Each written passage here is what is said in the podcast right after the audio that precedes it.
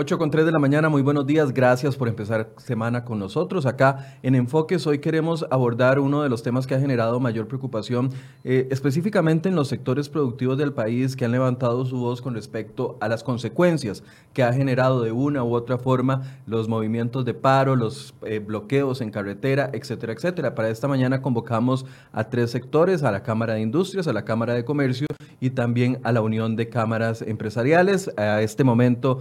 Eh, de última hora nos canceló la Cámara de Industrias, don Enrique Egloff no va a poder participar, ya se encuentra con nosotros doña Yolanda Fernández de la Cámara de Comercio, con quien vamos a iniciar la conversación en un contexto de un día que no sabemos qué va a suceder, hay dos llamados específicos, el sector municipal que llama a un paro de labores frente a lo que es el Ministerio de Hacienda con la exigencia de la renuncia de la ministra de Hacienda, que el viernes estuvo acá en Enfoque, se dijo, mi renuncia hasta el momento no está ni siquiera contemplada dentro de mis planes. Y por otro lado, los estudiantes que a partir de las 9 y 30 de la mañana se van a reunir frente a Plaza Rofas, eso queda frente al Hospital San Juan de Dios, y de ahí van a caminar hasta la Asamblea Legislativa solicitando el retiro de la discusión del proyecto de educación dual. Pero todas estas manifestaciones que se han venido presentando desde hace semanas, ¿cómo han afectado al sector productivo? Bueno, conversemos con doña Yolanda, que ya está aquí y en pocos minutos se va a incorporar también don Gonzalo Delgado de la OCAE. Muchas gracias, doña Yolanda, por asistir a nuestro llamado.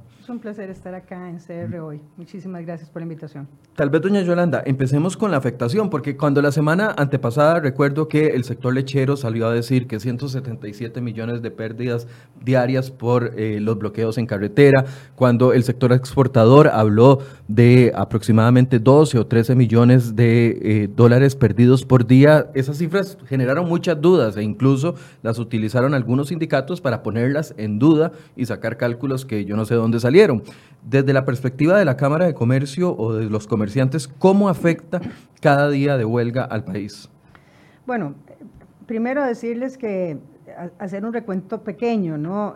El, el sector comercio genera alrededor de 260 mil empleos directos y además formales. Entonces somos el sector productivo más amplio que tiene, que tiene Costa Rica.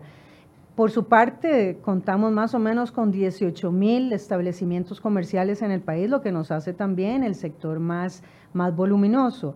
Entonces, si nosotros nos ponemos a hacer un análisis sobre em, la pérdida de materias primas, el costo de traslado, las bajas de ventas, este, los cierres de comercios, etcétera, y sobre todo los comercios pequeños, hemos contabilizado desafortunadamente 292 millones de colones por hora en cada día de En pérdidas. En pérdidas. ¿Cómo se desglosa eso? Porque suena muchísimo dinero. Es mucho dinero y justamente le decía, por ejemplo, en el costo del traslado, ¿cuánto le cuesta al sector comercial todo el traslado, no solamente de las mercancías que se van a, vender en los diferentes establecimientos comerciales, sino el mismo traslado de la gente, ¿verdad? La gente que queda atrapada de, entre las manifestaciones, que no pueden ni devolverse para su casa ni llegar a su trabajo esa, esa persona que no llega a su lugar de trabajo tiene que ser sustituida por alguien. A veces no se puede sustituir porque pues estamos hablando muchas veces de comercios muy pequeños que no cuentan con una, plan, una planilla de reemplazo o una, una planilla de rotación donde uno pudiera decir, bueno, no vino X persona, pero entonces vamos a traer a otra persona. Entonces ese puesto queda vacante durante el día, pero es una pérdida que evidentemente se da y se le traslada directamente al comercio que está afectado.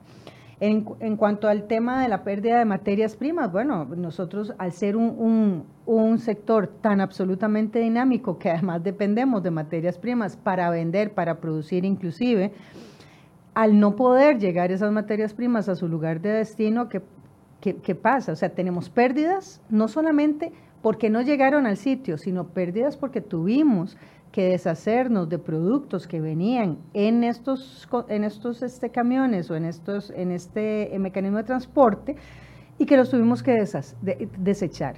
Por ejemplo, porque se pusieron malos. Claro, o... sea, hablamos de frutas, vegetales, todos los perecederos, ¿verdad? No, no necesariamente este, se, se consume, perdón, se producen o, o, se tienen dentro del área de influencia de ese comercio, sino que hay que trasladarlo de diferentes partes del país hacia ese comercio. Entonces, son productos que tienen una vida útil. Los camiones no tienen equipos de refrigeración eternos, el combustible se gasta.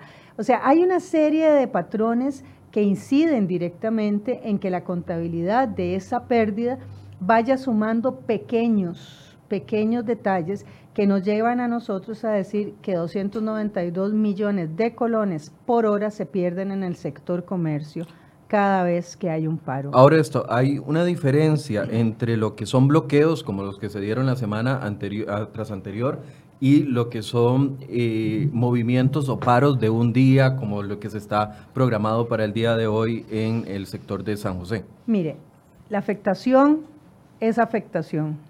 Un día, dos horas, un mes va a tener una afectación directa. ¿Y sabe qué es el problema? Que son costos que se hunden directamente hacia el consumidor final.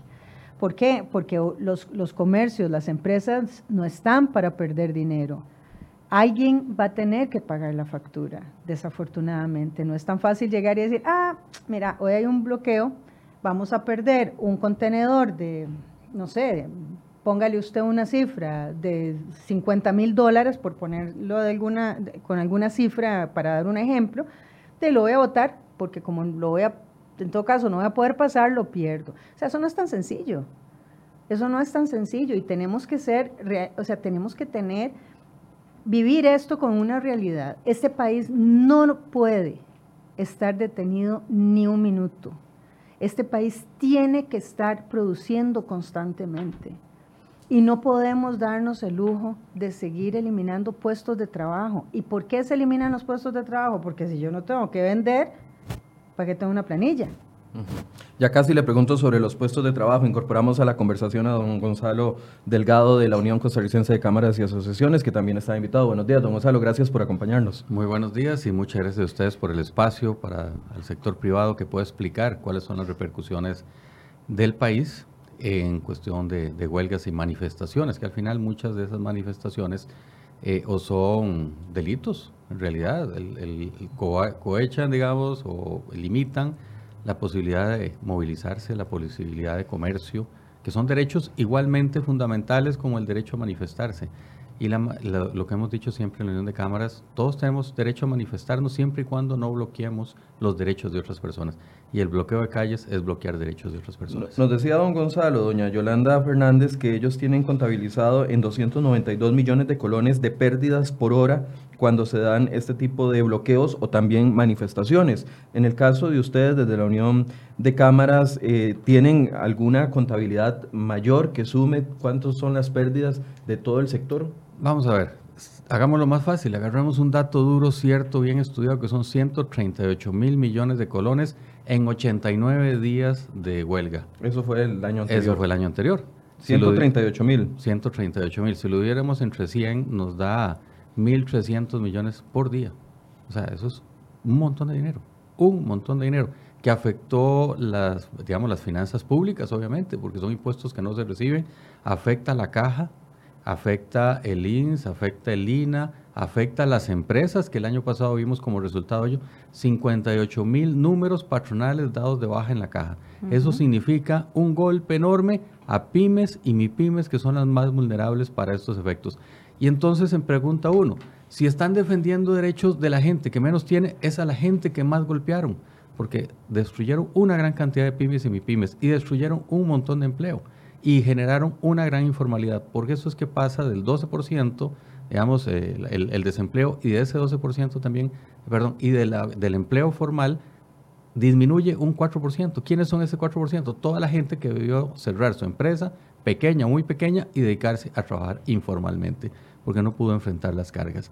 Eso es el daño que se ha hecho. Entonces la defensa que se dice hacer por el que menos tiene es al revés, le están haciendo daño. Entonces es importante, digamos, dejar las cosas claras para que no tengamos, pues, nos llamen a engaño eventualmente. Ahora, eh, los, el sector empresarial está tan casado con el gobierno como aseguran algunos de los líderes sindicales e incluso aquí viendo los comentarios que ya nos están llegando de algunas de las personas que están participando, bueno, dicen, bueno, es que los sectores empresariales están enamoradísimos de todo lo que ha hecho el gobierno en los últimos meses y por eso hay un gran apoyo al gobierno y por eso sacan estas cifras eh, para tratar de distraer la atención, porque eso es lo que al final dice la gente. Desde su perspectiva, ¿cómo lo analiza usted?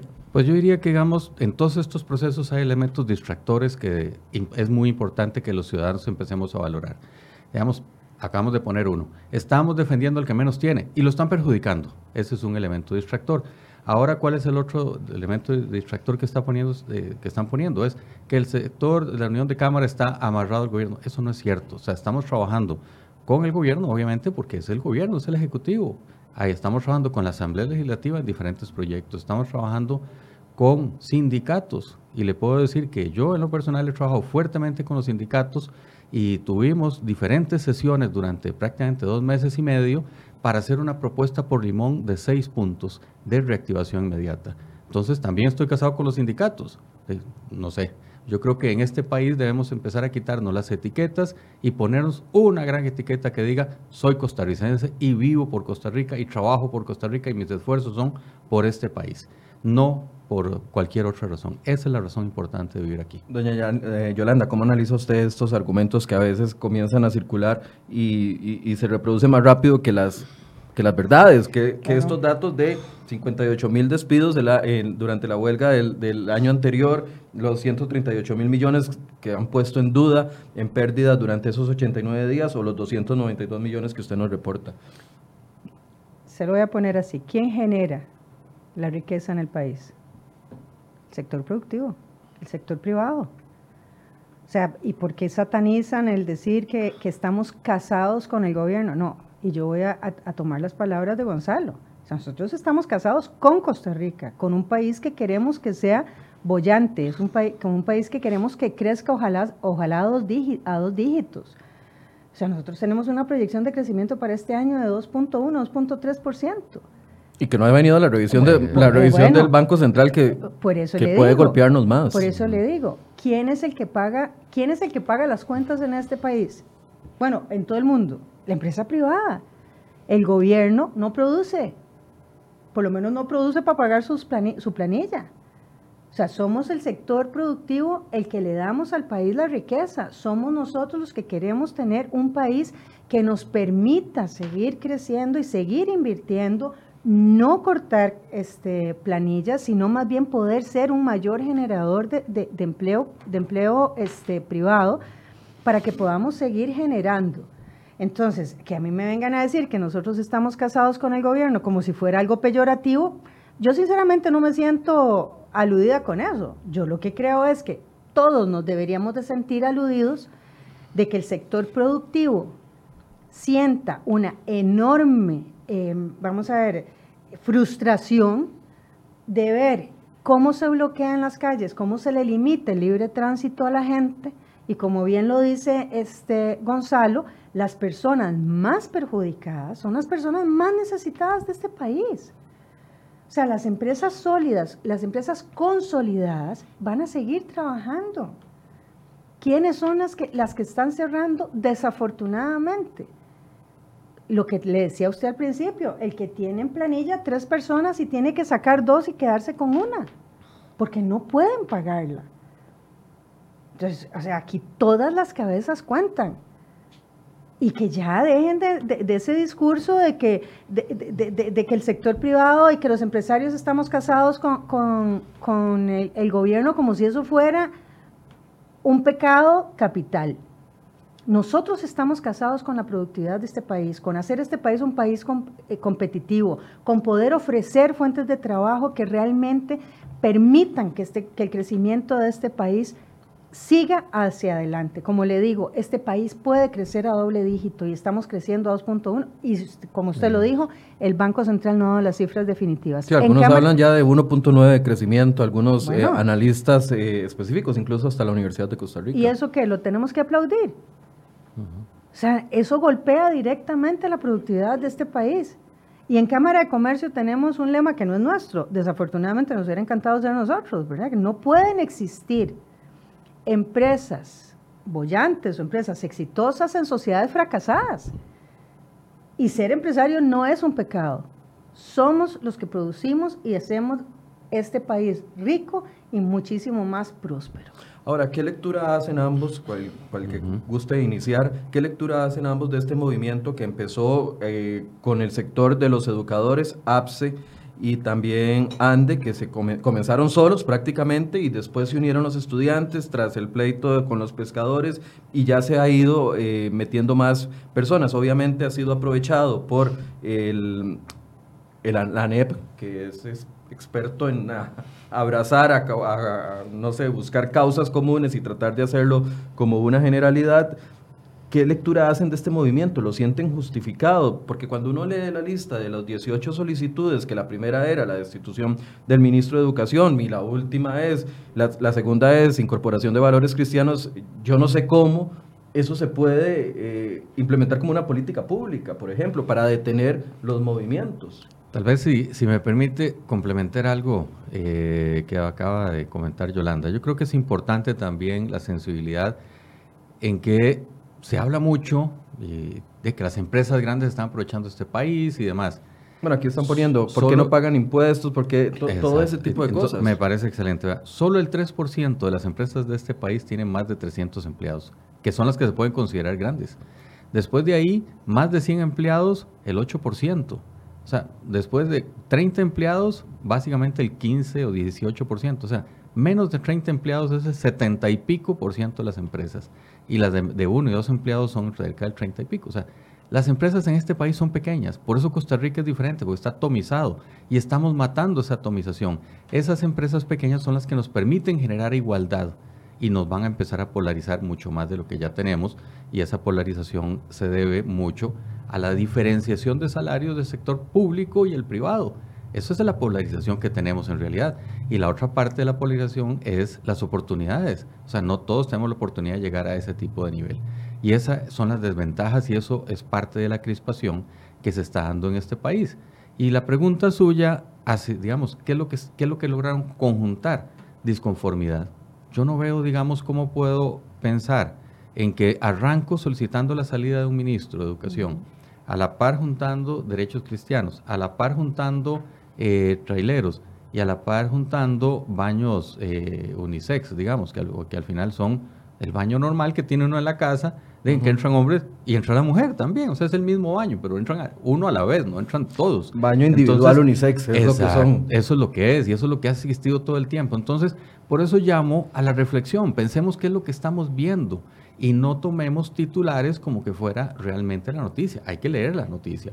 Y el mensaje que se está transmitiendo es importante oírlo completo para ver si el mensaje es lo que se está ejecutando. Y no caigamos en generar, digamos, de ilegalidades. O sea, una, una manifestación de estudiantes me parece bien. De cada quien tiene que ir. Una manifestación de empresarios también está bien. El, el empresario cada vez que se manifiesta pierde plata, tiene que ponerla cualquiera que sea la actividad que tenga, pequeña o grande. O si sufre las manifestaciones de alguien más, también tiene que poner plata, ¿verdad? En cambio, si yo soy estudiante, voy a manifestarme y bloqueo calles y no tengo consecuencias, no se vale, no es justo. En un país de derecho, en un país democrático, no es justo, donde hay, donde hay reglas. Hay cosas que se dicen, bueno, la huelga política no, eh, es permitida. No, no es permitida ni por la OIT. Y estamos creyendo que sí, es, sí existe. No, no existe.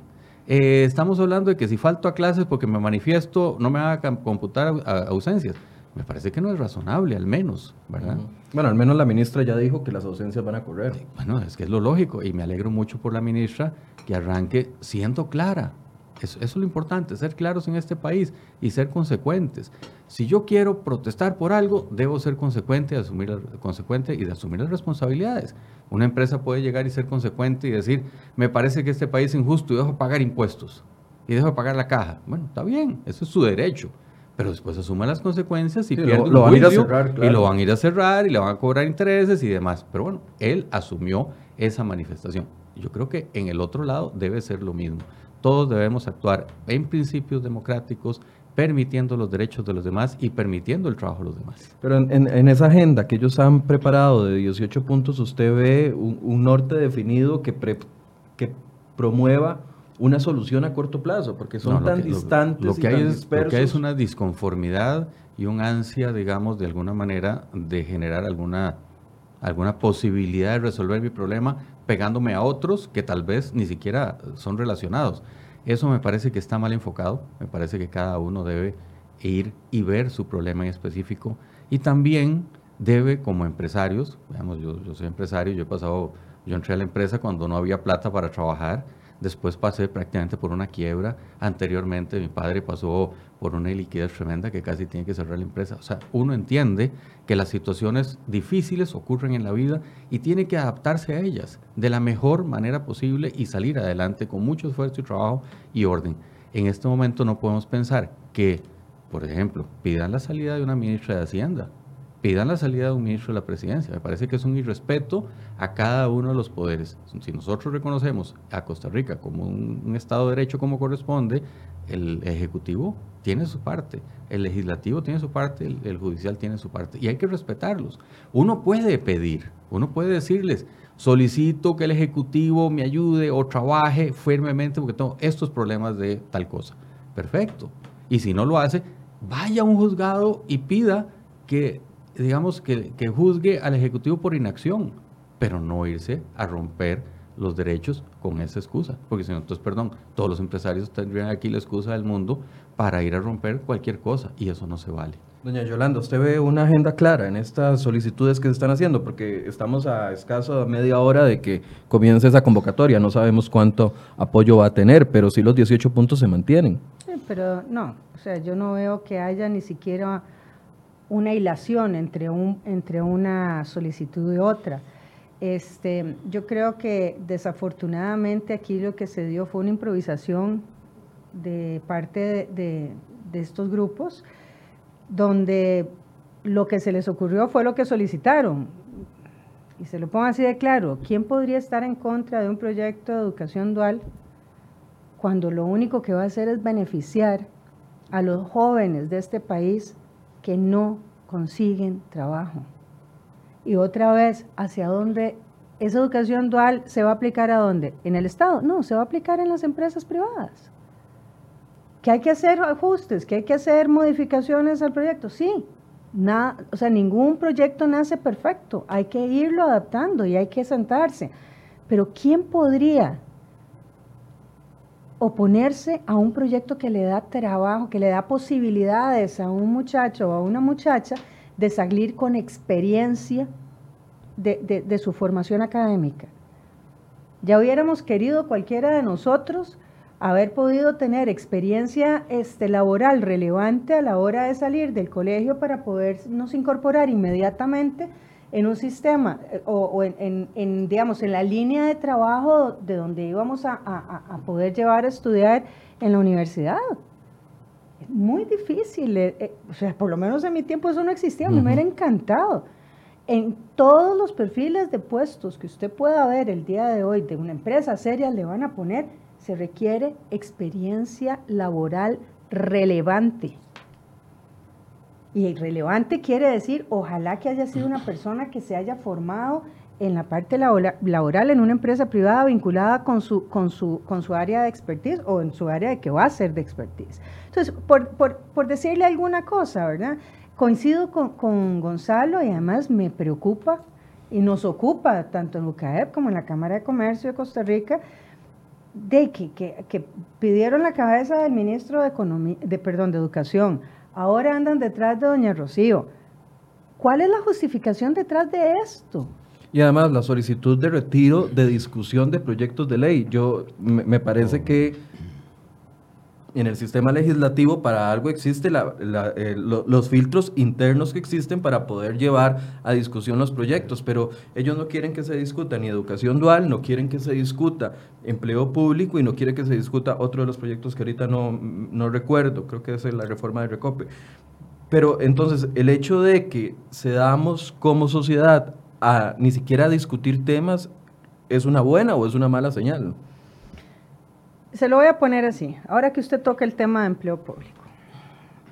Nosotros como empresarios privados hemos dicho innumerablemente al, gobierno, no solamente a esto, a gobiernos anteriores, que hay que entrarle al tema de empleo público y no es porque querramos que la gente gane menos o sea menos atractivo un puesto en el sector, en el sector este público que en el privado. Pero le voy a dar un dato. Se ha hecho un estudio, y no lo hicimos nosotros, lo hizo la OCDE, que estipula que en promedio un salario en el sector privado es de aproximadamente 780 dólares por mes. Ese mismo puesto en el sector público suma los 1.400 dólares. ¿Cuatro veces? No, doble, el doble. O sea, 1.400. Ok, estamos hablando de que una planilla del Estado es casi el doble que una planilla en el sector, en el sector privado. Ah, el sector público, privado perdón, no está en contra de que la gente del sector público pueda tener un crecimiento y pueda tener este, muchísimas oportunidades. Tienen un montón de garantías que en la empresa privada no tenemos. A nosotros nos, ¿verdad? No, nos hacen una evaluación de desempeño, dos evaluaciones de desempeño al año y nos dicen hasta luego si usted no llegó al mínimo, al mínimo que se le está exigiendo en la empresa privada. En el sector público tenemos un servicio civil que los acuerpa, que los cuida, que los, ¿verdad? los protege y que pueden durar siglos en un proceso de despido de una persona que no está cumpliendo si, si, acaso existieran los objetivos de su trabajo. Ah, pero es que aquí viene el argumento, es que la empresa privada paga muy mal en este país. Ese es el argumento que leemos todos los días. Bueno, pero no es que paga mal, paga lo que tiene que pagar. La empresa privada no paga por debajo del salario mínimo. O sea, estamos pagando a la caja, estamos pagando impuestos, estamos pagando todo lo que la legislación nacional nos pide y más. Estamos pagando lo que un profesional eh, tiene que recibir. Ahora, que el gobierno paga más, yo lo que pregunto es, ¿de dónde proviene el pago de esos empleados públicos? Si no es de la generación misma de empleo, no es la generación misma de impuestos, sino es la generación misma de pagos extraordinarios que hace la empresa privada al sector, al sector este, al sector público. De hecho, sobre ese mismo tema, hoy traemos una nota en cereoy.com en la portada, ya la estoy buscando para ponérselas ahí en, en, eh, en la transmisión, sobre la cantidad de empleados en Arecep que ganan el doble en pluses que por salario base que es un ordenamiento que se necesita o se pretendería tener a futuro con el proyecto de empleo público, que no se quiere que se discuta. Bueno, eh, por eso le digo, en, esta, en este estudio que hizo la OCDE, inclusive comparan a Costa Rica de que somos el país que más altos ingresos tiene en el sector, el sector público, inclusive de países miembros de la OCDE.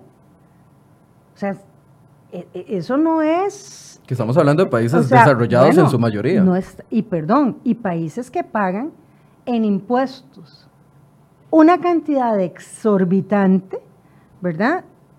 Pero estamos siendo comparados a esos niveles. O sea, seguimos siendo el país que más alta planilla tiene en el sector público. Entonces, el sector empresarial no está en contra de que el sector público sea bien pagado. Que sea pagado en su justa dimensión porque le repito, los creadores de riqueza en Costa Rica es el sector productivo. Y el sector productivo es empresa privada. Don Gonzalo, sobre este mismo tema, ¿qué opina? Bueno, básicamente el pago, como cualquiera que tenga cualquier pequeño negocio, va a relacionarlo con la productividad de las personas, pura y sencillamente. La comparativa que hacía Yolanda de OCDE si bien la, encuesta de OCDE dice que no somos los que más empleados tenemos en el gobierno de todo el grupo de países de OCDE, somos el país que más gasta en esos empleados, con un resultado muy pobre. Si es, digamos, si esas personas, digamos, de, del Estado pudieran ser más eficientes, podría empezar a generarse una relación. Empleo público lo que busca es que las, em, las personas que trabajan en el Estado cambien el chip. ¿Y cuál chip? de que en este momento, como dice Yolanda, si no hago nada, nada pasa. No, no hay ningún procedimiento. Y el de empleo público lo que está buscando es al revés. O sea, el que hace se le reconoce. Y eso es lo que tenemos que cambiar. porque no podemos seguir pensando que las cosas surgen de la nada. Si vemos por qué un operario de construcción gana más en Estados Unidos, 10 veces más que en Costa Rica, es porque produce 15 veces más que el costarricense. En realidad, si pudiéramos trabajar con esa eficiencia, lograríamos todavía una ventaja competitiva mayor. Costa Rica, el nivel de costos que tiene ahorita, eh, no es competitivo, estamos perdiendo competitividad con el resto de los países, por eso se está yendo muchas de las industrias que anteriormente estaban en Costa Rica y se están quedando únicamente las que donde hemos encontrado personas que generan valor agregado importante, digamos en temas de, generar, digamos, eh, artefactos que requieren una persona con una habilidad especial, esas sí están acá. Pero los que es únicamente maquila y mucho del trabajo básico, eso no, se están yendo porque hay países como México que está pagando cuatro veces menos que Costa Rica y produciendo más o menos similar. Entonces se van. Es un tema de competencia que todavía no tenemos claro. ¿Y dónde está nuestra competencia? Efectivamente en la capacidad de las personas. Por eso es que el de educación dual, que también me parece y aprovecho porque se habla mucho que educación dual le va a quitar espacio a los estudiantes de, colegios y demás. No, educación dual está enfocado para las personas y no son muchachos, es para las personas de cualquier edad que tienen una educación tan básica que no pueden ni siquiera entrar a un colegio. Entonces necesitan iniciar por algo, gente sobre todo fuera del área metropolitana. Estas son las personas que necesitan empezar a generar un oficio y que sea su primer paso para poder seguir avanzando. Pero ahí es donde hay que revisar los argumentos y empezar a ver que efectivamente no es lo que se dice. Van a robar espacio los profesores. No, más bien se van a ocupar profesores porque en la educación dual hay un porcentaje del tiempo que tiene que estar en aulas, se requieren más profesores, etcétera. O sea, empecemos a ver los mensajes porque sí, en una era de digamos, de la cuarta revolución industrial, que es tecnología, si las personas, los costarricenses, no nos preparamos con capacitación, vamos a quedar otra vez muy atrás. Mientras tanto, algunos comentarios sobre este mismo tema pareciera que van en todo lo contrario. Yo me opongo, dice la familia Pro Justicia, no sé quiénes serán, yo me opongo a la educación dual, es recetar una aspirina a una problemática, alivia solo el dolor, pero no cura el problema de fondo. Otro comentario, Daniel Chávez dice 12% de desempleo y van a dar trabajo con educación dual, no pueden contratar gente capacitada y con educación dual va a haber empleo. ¿Con qué será que piensa esta gente? Los políticos siempre optimistas sobre problemas muy de fondo. William Díaz dice, no se puede ser objetivo cuando el panel solo hay una opinión parcializada. Eh, don William, nada más le recuerdo que desde octubre del año pasado hemos invitado en múltiples ocasiones, ya no tengo la cuenta exacta de las invitaciones que le hemos hecho a los diferentes sindicatos para discutir temas de realidad nacional y tanto don Albino Vargas, que ustedes ven en, pantalla, como los eh, dirigentes de los sindicatos de educación, como otro tipo de dirigentes que han sido invitados a esta mesa, no quieren discutir el tema, ellos solo quieren que se den los mensajes que ellos envían vía WhatsApp para que nosotros publiquemos, pero no se atreven a responder una sola pregunta. Por eso es que solamente hay un sector esta mañana acá para aclararles. ¿Cómo ven ustedes el panorama en el segundo semestre en vista de que esto pareciera que va a ser podría ser una tónica, porque las mesas de diálogo que se han abierto, pareciera que el gobierno se sienta con los manifestantes, como sucedió el, jueves anterior, la ministra de Educación, con los estudiantes, firman un pacto y al día siguiente se rompe el pacto y dicen si vamos a bloquear cuando, eh, si vamos a cerrar escuelas y colegios cuando habían dicho que no. ¿Cómo analizan desde cada uno de los sectores el posible panorama para los próximos seis meses?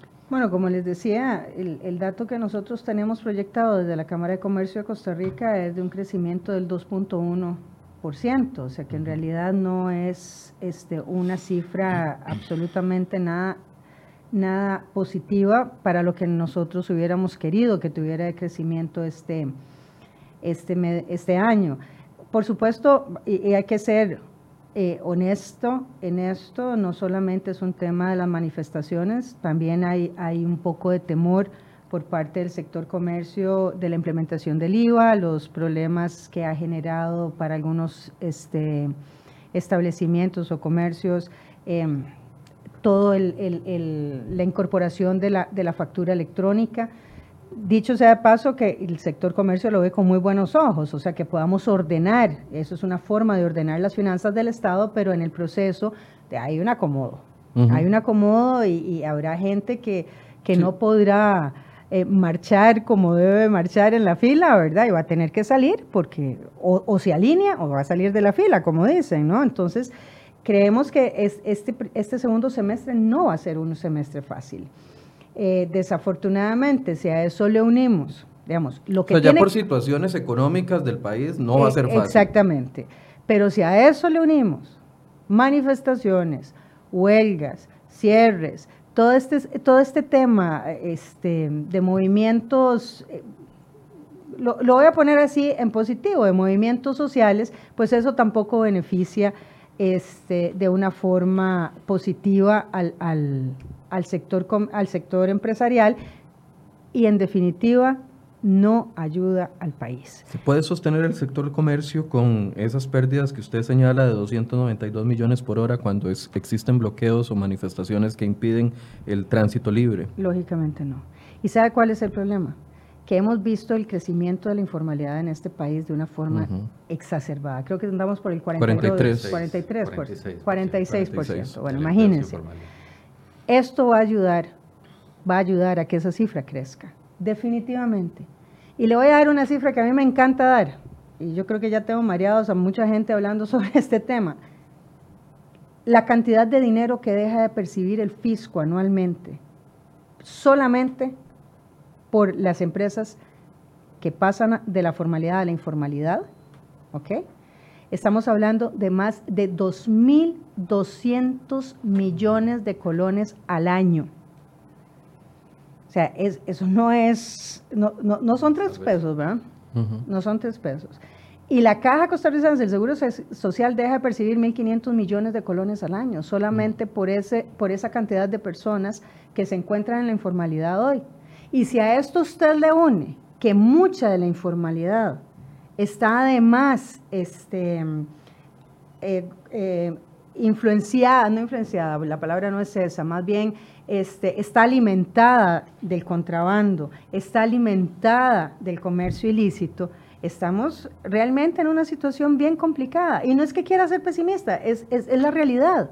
La informalidad viene creciendo, viene creciendo en forma constante.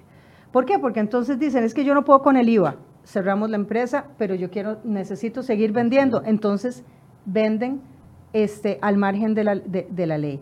Es que no puedo seguir funcionando con 10 empleados o con 5 empleados, vamos a, reducir la planilla al, al, 80%. Tenemos gente en, que, que, queda desempleada. ¿Cómo, ¿Cómo se alimenta esa gente? En trabajos desafortunadamente informales. Y, más y muy precarios. Bueno, y muy precarios. O sea, cada vez que la gente entra a la informalidad, no sé qué porcentaje será, no sé si Gonzalo lo tendrá a mano o, lo sabrá, pero yo no sé cuál es el porcentaje de empobrecimiento que tiene la gente que pasa a la informalidad. Pero ciertamente en la informalidad usted no se hace más rico. ¿Verdad? Usted se sigue enfermando. ¿Y a dónde va? A la caja. ¿A quién le repercute el pago de esa persona que no está asegurado y que va a la caja? Al Estado, porque pues básicamente las facturas no se deben de quedar en, incobrables. Es correcto. Y gracias a Dios tenemos la Caja Costarricense del Seguro Social, se lo digo. Se lo digo con toda honestidad.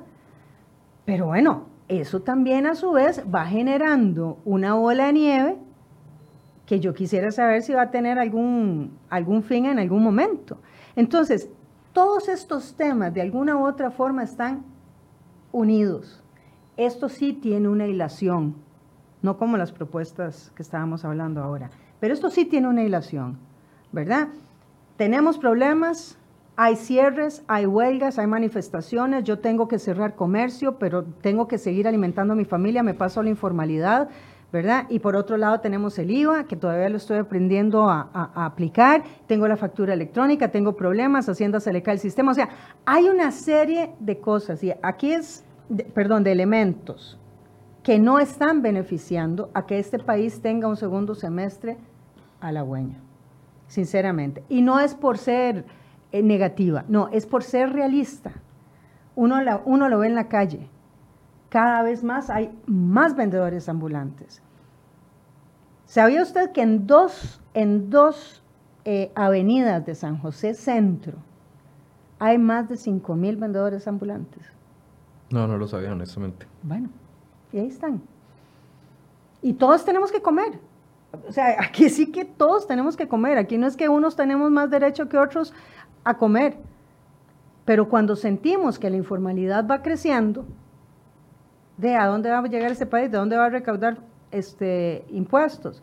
Y a la persona que dice que nosotros no pagamos impuestos, esto siempre ha sido una cacería dentro de un zoológico. Las empresas que siguen creciendo son las empresas que han seguido pagando impuestos a través de los años. Claro, pero esto es alimentado también por datos que difunden ciertos sectores que, bueno, el último, el último dato que yo vi que lo envió eh, Albino Vargas decía aproximadamente de un 60% del PIB no recuperado en evasión, elusión y una sumatoria exagerada que yo digo, bueno, entonces seríamos es, otro país. No, no, en realidad, digamos, los datos, igual que hice antes, es Banco Central de Costa Rica. Eh, la ilusión y la evasión son datos que no se pueden demostrar fácilmente porque, porque gente está, está por fuera. Es como alguien que se mete a robar y no se sabe quién fue. No se puede demostrar, pero se puede estimar. Y la estimación la hizo el Fondo Monetario Internacional en dos momentos. En el año 2010 me parece que estimaba que la evasión y la ilusión, que la ilusión es otra cosa interesante, es un pecado que no es pecado, es alguien que se imagina que debería pagarse un impuesto, pero no está en la ley. Y eso es lo que se buscó el año pasado con el proyecto fiscal. Muchos de esas eh, que se decían ilusiones, entrar dentro del proyecto de ley y están dentro del proyecto de ley ya formalmente. Ya en este momento sí sería evasión. Ahora, si combinamos esas dos, en el 2010 era un 8,5% del PIB, que ese fue el dato, que todavía se lo siguen arrastrando. Sin embargo, el año pasado el Fondo Monetario actualizó el dato y le dio 4.5. ¿Qué es lo que significa eso? Que el sector privado, por las diferentes razones, presiones, eh, solidaridad, etcétera, que pues, permanecer en el tiempo las empresas, están pagando más. Y se disminuyó a la mitad ese, ese parámetro que calificó exactamente en los mismos parámetros el Fondo Monetario. Entonces, yo diría que hay que reconocer también el esfuerzo de las empresas y de las personas que tienen negocios liberales en pagarlo como corresponde. Entonces, tal vez eh, nos quedaría pues recuperar un 4,5%. Sí, esperemos que con el tema de factura digital, con el tema de también de registro de accionistas, que dicho sea de paso, la Unión de Cámaras negoció, y, digamos que para que vean que no estamos siempre pegados al gobierno, fuimos a pelear para que el registro de accionistas no entrara en este momento, en julio, como se había propuesto, sino que se trasladara en el tiempo, porque tener factura electrónica, eh, IVA y registro de accionistas todo a la vez hubiera sido un desastre. Y eso fue una discusión que nos echamos con Hacienda y se resolvió en febrero y se trasladó para que arranque en octubre. Eh, o sea, nunca estamos 100% de acuerdo con ninguno de los sectores porque eso es parte de la lógica democrática. En ese sentido, yo creo que tenemos que empezar a promocionar este país. O sea, nosotros somos un país democrático, somos un país de respeto de ley. Entonces, empecemos no solamente a respetarla, sino a pedir que se respete la ley, porque pareciera que tenemos un síndrome de Estocolmo, por decirlo de alguna manera. Creemos que como se ha repetido tanto las manifestaciones, bloqueando calles y cerrando, impidiendo los derechos de demás, eso pareciera que está bien. Es, el síndrome de la persona secuestrada. Es que es la única forma en la que nos escucha el gobierno. Y eso no es cierto. Porque dicen ellos. Esto es porque reclama que nos escuchan a nosotros y no hemos bloqueado una sola vez en años carreteras. en años. La, la última vez fue el TLC en el año en Oscar 2007. 2007 y se, y se bloqueó seis horas nada más Avenida Segunda, nada más. Pero ¿por qué? Porque entendemos que es un país de derecho, entendemos que hay que llevar las razones técnicas y legales para defender los puntos. Cuando las razones técnicas y legales no nos amparan en los sindicatos, no lo han hecho ver, lo hemos aceptado. Eso no quiere decir que estemos aliados con los sindicatos, eso quiere decir que respetamos nuestro sistema de derecho. Entonces, más bien la instancia es, todos los que nos sintamos afectados por algo, empecemos a decirlo. Es que no se vale que, solo unos digan, mire, es que el bloqueo de calles está afectando a la gente más pobre. Ahora hablaban de, las grandes empresas que vaden. El 3% de las empresas, prácticamente la mayoría, tiene un inspector de tributación en una oficina especial sentado adentro. Y le pasan diciendo, ¿esto, lo, esto cómo califica? No, eso no califica, sí califica, etc. Día a día las inspeccionan. No las inspeccionan de vez en cuando, día a día las grandes empresas. Y están los grandes contribuyentes que le llegan cada dos, tres años y le hacen una revisión. Y si la contabilidad no está acorde, es un, 30% de sus ingresos y vaya, discútale en un juzgado y empiezan. En realidad, ¿dónde está la gran evasión? En la informalidad. En la informalidad donde se ha visto la gente obligada a ir. porque quiere, porque es negocio, la minoría. Y en los La profesionales minoría. liberales, que ahora con la incorporación de la factura electrónica y el IVA, esperamos Cambia. que eso cambie. Exacto. Pero mucha de esa gente quiere estar en informalidad. No, porque no puede sacar un crédito, no puede inscribirse en la caja. Tiene una, un- o sea, se vuelve anónimo para la sociedad. Y ser anónimo en una sociedad como esta, que requiere crédito, requiere tarjetas, requiere la, todo lo que es bancarización, es una limitación enorme para el crecimiento. Ha sido lento el actual del gobierno eh, cuando se presentaron las manifestaciones la semana tras anterior, que ya las conocíamos, incluso bloqueos desde jueves, pero el gobierno actuó hasta la madrugada del lunes. ¿Cómo analizan esa actuación del gobierno con respecto al levantamiento de bloqueos? Debe Bueno, ser yo- más estricto, perdón. Nosotros con respeto hemos insistido que debe ser desde el primer momento en que se hace un bloqueo. O sea, los bloqueos no son legales, ya sea en una manifestación justa, injusta, ilegal, cualquiera que sea. Vamos a, Colombia. En Colombia hay bloqueos por temas de drogas. Y entonces, perdón, pero también es ilegal. No podemos empezar a caer en ese tipo de, de herramienta para validar derechos. Eh, sinceramente, nos parece que ha sido lenta la acción del gobierno. Esperar dos días o tres días o cuatro días para accionar nos parece muy lento. Y así se lo hemos dicho con vehemencia, no solamente al presidente, al ministro de la presidencia, André Garnier, coordinador de la producción, ministro de seguridad, etcétera. Se lo hemos dicho a todos que debe ser, en el momento que ocurre un bloqueo, tiene que estar alguien de la policía manteniendo los derechos. Es su obligación. Y ante es este panorama conflictivo, esperan esa acción de gobierno si se llega a presentar Lo venimos, lo, lo venimos diciendo. De hecho, ya con el primer bloqueo que me acaban de pasar en Guásimo, que ahí le puedo pasar la foto, o sea, son siete personas. O sea, en la foto, por lo menos En siete. este per- momento. En es- hace 15 minutos. Y le acabo, aquí estando acá, le pedí a André y al ministro de Seguridad, por favor, actúen. Y estamos esperando la reacción, porque lo lógico es que todos somos ciudadanos de este país, todos tenemos los mismos derechos. No se vale que personas que incluso son menores de edad y en principio debe tener la velar los padres por su actuación estén haciendo una cosa como, como esta y que sus padres no tengan responsabilidad. Yo creo que también los padres tenemos responsabilidad sobre la acción de los hijos. Y si los padres no lo tienen, la patria lo tiene. Recordemos que es la patria potestad. Los hijos son de la patria, no son de los padres, a final de cuentas. Y el, y el debería ir el PANI, nosotros esperaríamos y estamos pidiendo que el PANI vaya y hable con ellos y les explique cuáles sus derechos y sus responsabilidades para que actúen en consecuencia. Entonces, eh, una hora nos parece que es mucho para una actuación. Doña Yolanda, en el caso de ustedes, No, igualmente. Imagínense lo que, con las cifras que le, acabo, les acabo de compartir sobre las pérdidas que tiene el sector comercio por hora, obviamente quisiéramos que el gobierno actuara de forma inmediata cuando este, este tipo de, de acciones eh, pues, empiezan a, a darse. Si quisiéramos una actitud muchísimo más contundente de- de- del, del gobierno, Em, no podemos darnos el lujo de seguir perdiendo 200 y resto de millones de colones por hora por un cierre que hacen siete personas. Bueno, aunque lo haga una o que lo hagan mil, o sea, no importa. El tema es a dónde está el fin de todo esto. O sea, se, se lo comentaba a usted, si, lo, lo, si realmente esa manifestación va de la mano con una propuesta real que tenga data dura, que pueda realmente se- sentarse a la mesa la gente a conversar con, una, con, con datos relevantes, con datos que puedan realmente justificarse. Bueno, habría que escuchar las propuestas, pero no cerrando los pasos. Eso no es la forma de hacerlo. O sea, cuando yo, de veras, a mí me, me- me embargó una enorme tristeza cuando veía parte de las manifestaciones en aquellos, en aquellos enfrentamientos que hubo de violencia entre las mismas personas que estaban ahí, que yo decía, esto no es, esta no es Costa Rica, esta no es la Costa Rica que yo conocí, en la que yo crecí, en la que yo viví. Y no es porque ahora estemos despertando, no, es porque qué pereza que les estén inculcando a personas un, una forma de pensar que ni siquiera, en algunos casos, ni siquiera lo entienden.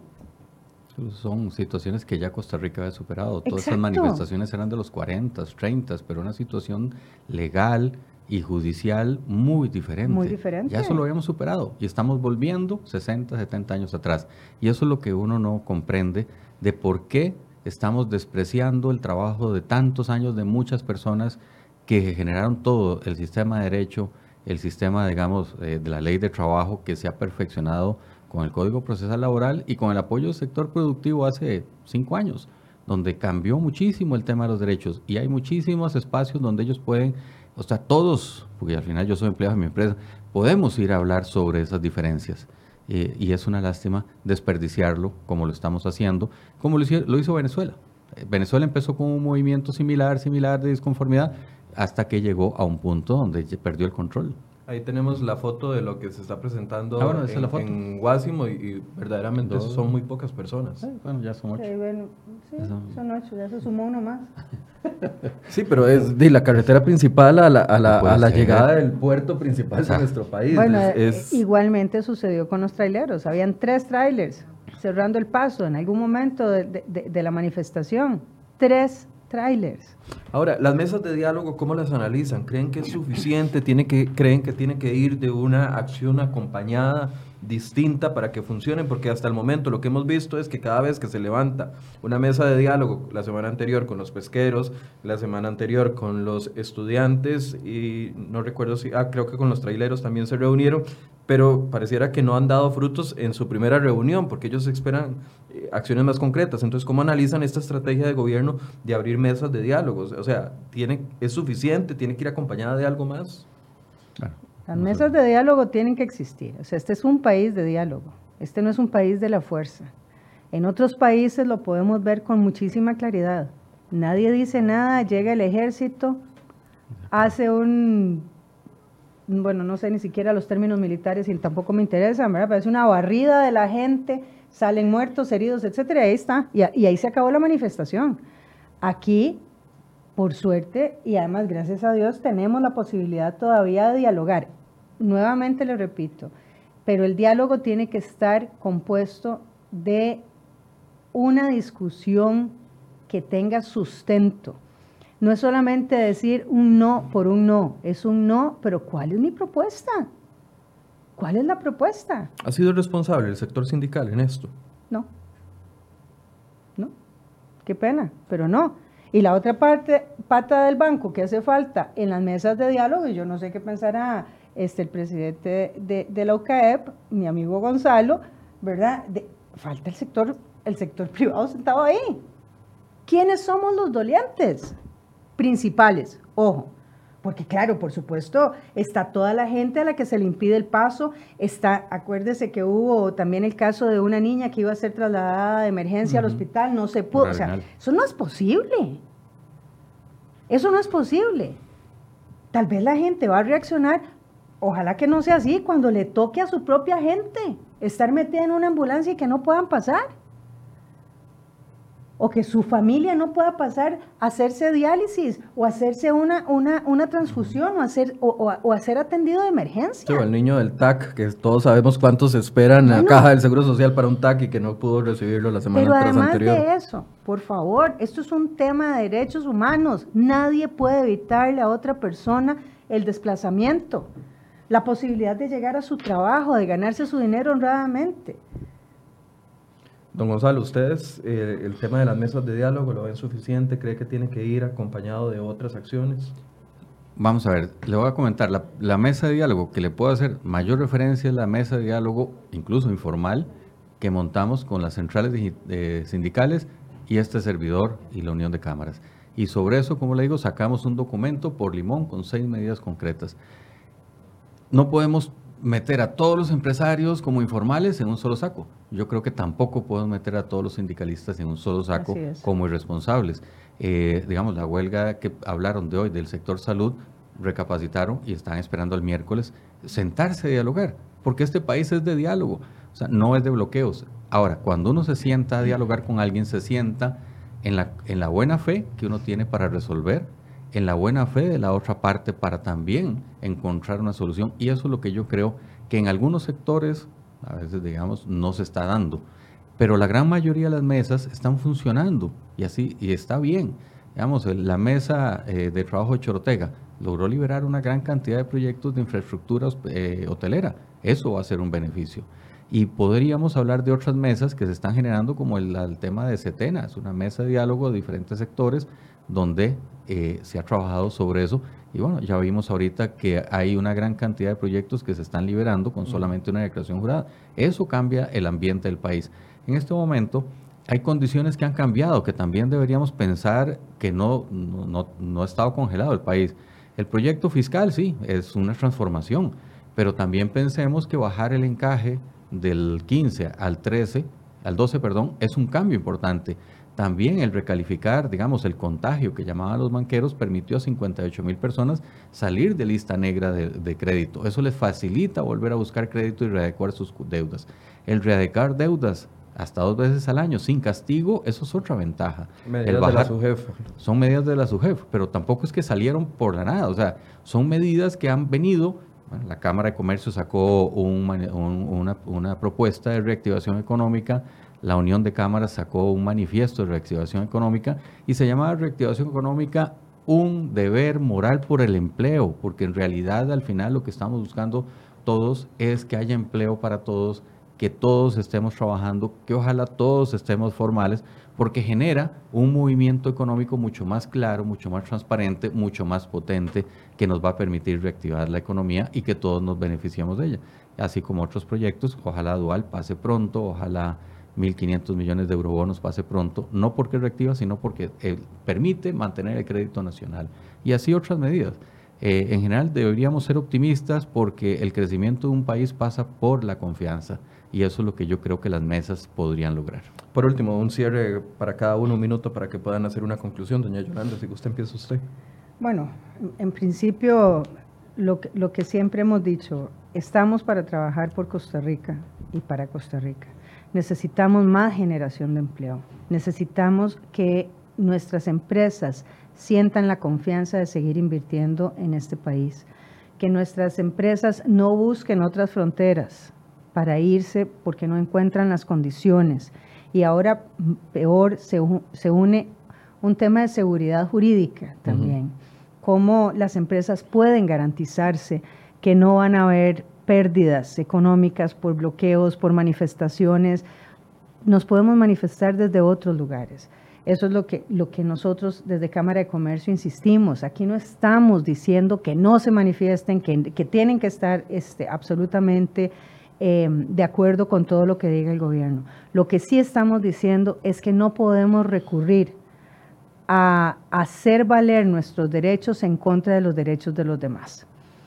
Y además, por Dios, y esto es un llamado a la conciencia de toda la gente, este país no puede estar paralizado ni medio minuto. Este país necesita reactivarse. Necesitamos generar más empleo y no es esta la forma en que lo estamos logrando. Y necesitamos que el gobierno transmita mayor confianza a la población costarricense y al empresariado para que podamos seguir creciendo. Don Gonzalo, un cierre.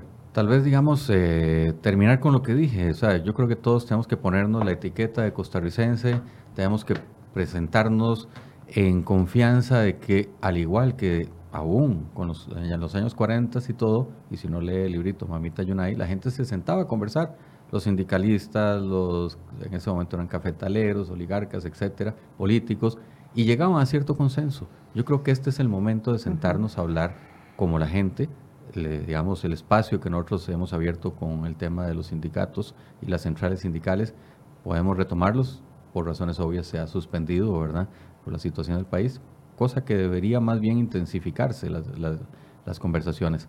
Y las mesas que ha propuesto el gobierno me parece que ha sido una actitud muy proactiva, muy abierta. Eh, tal vez podría interpretar que la lentitud en aplacar, digamos, estos bloqueos es la búsqueda de la discusión y cuando ya fracasa, pues bueno, ya hacen, su trabajo. Creemos que deberían ser más simultáneas, o sea, los bloqueos no deben existir y las mesas deben deben mantenerse durante estos procesos. Esperamos que haya una apertura de esa parte de los costarricenses, que no menospreciamos para nada, pero no es el 1% de los costarricenses los que se están manifestando, por decir mucho, ¿verdad? Y no se vale que el 1% mueva al 99%, ¿verdad?